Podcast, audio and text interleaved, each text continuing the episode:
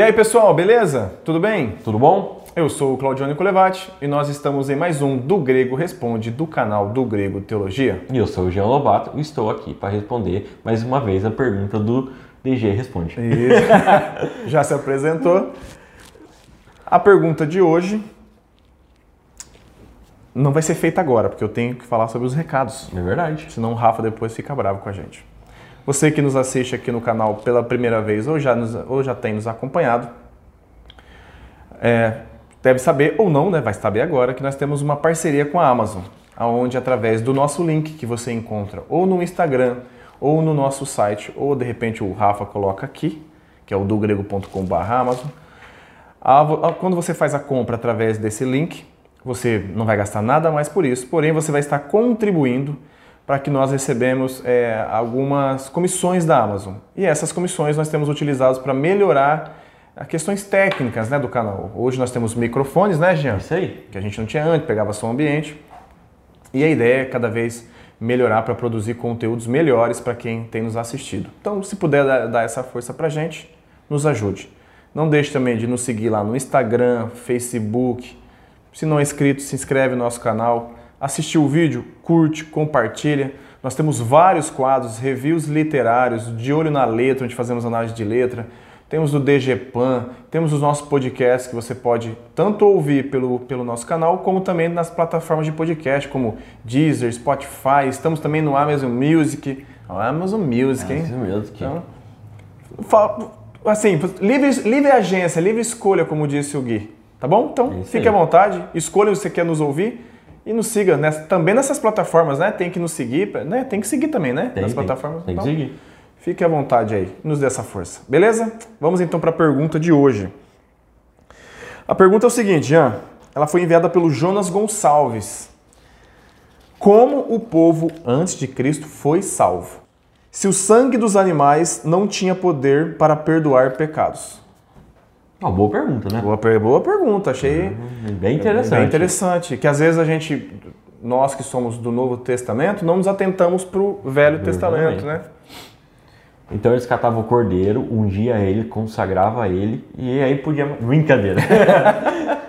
então, gente, eu vou ter uma base aqui, lá em Hebreus, capítulo 9, versículo de 11 a 28. Depois vocês leem aí por completo.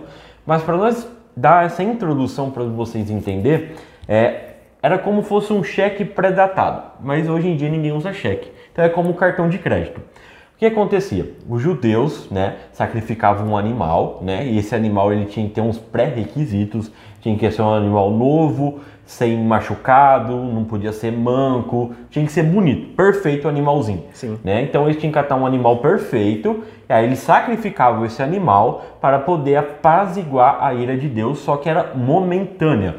Por isso que eles faziam constantemente esse sacrifício, né? Tanto você fazia o sacrifício individual, se você tinha dinheiro, como o sacerdote também fazia o sacrifício para toda a nação uma vez por ano, né? Onde ele entrava no Santo dos Santos e aí oferecia um sacrifício tanto para ele primeiro, para depois ele poder sacrificar para toda a nação. Então era assim que funcionava no Antigo Testamento. Aí a pergunta é: como esses animais que eram sacrificavam é, poderiam a, a, perdoar os pecados das pessoas se eles não tinham um poder, não era Cristo? Era como para nós entender melhor, agora era como um, um cartão de crédito. Então, tudo que acontecia no Antigo Testamento eles colocavam na conta de Cristo. Então eles passavam o cartão lá e uma hora alguém teria que pagar essa fatura, que no caso foi Cristo que pagou a fatura. Então quando Cristo ele morreu na cruz, ele morreu pelos pecados que já foram cometidos e pelos pecados que nós vamos cometer ainda. Então, porque Cristo ele era tanto o sacerdote perfeito, como ele também é a oferenda perfeita para Deus. Aí aqui nós podemos ver no versículo 20, 24 de Hebreus 9, fala assim, ó: "Porque Cristo não entrou em um santuário feito por mãos humanas, figura verdadeiro, a figura do verdadeiro santuário, porém no princípio, no próprio céu, para comparecer agora por nós diante de Deus.